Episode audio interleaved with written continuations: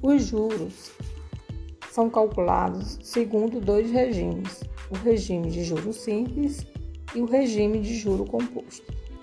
No regime de juro simples, o juro incide apenas sobre o capital investido, o capital inicial, e o montante resgatado nesse regime depende do capital, do tempo de aplicação e da taxa de juro. Já no regime de juro composto,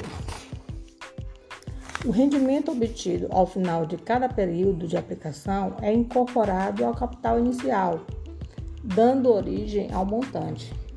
Dessa forma, calcula-se o juros sempre sobre o resultado da aplicação anterior, o que chamamos de juro sobre juro.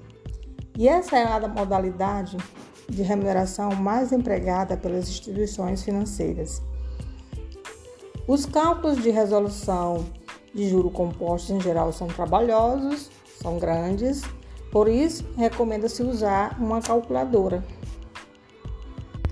Outro detalhe importante para o cálculo de juro é que o período de aplicação e a taxa de juros devem estar na mesma unidade.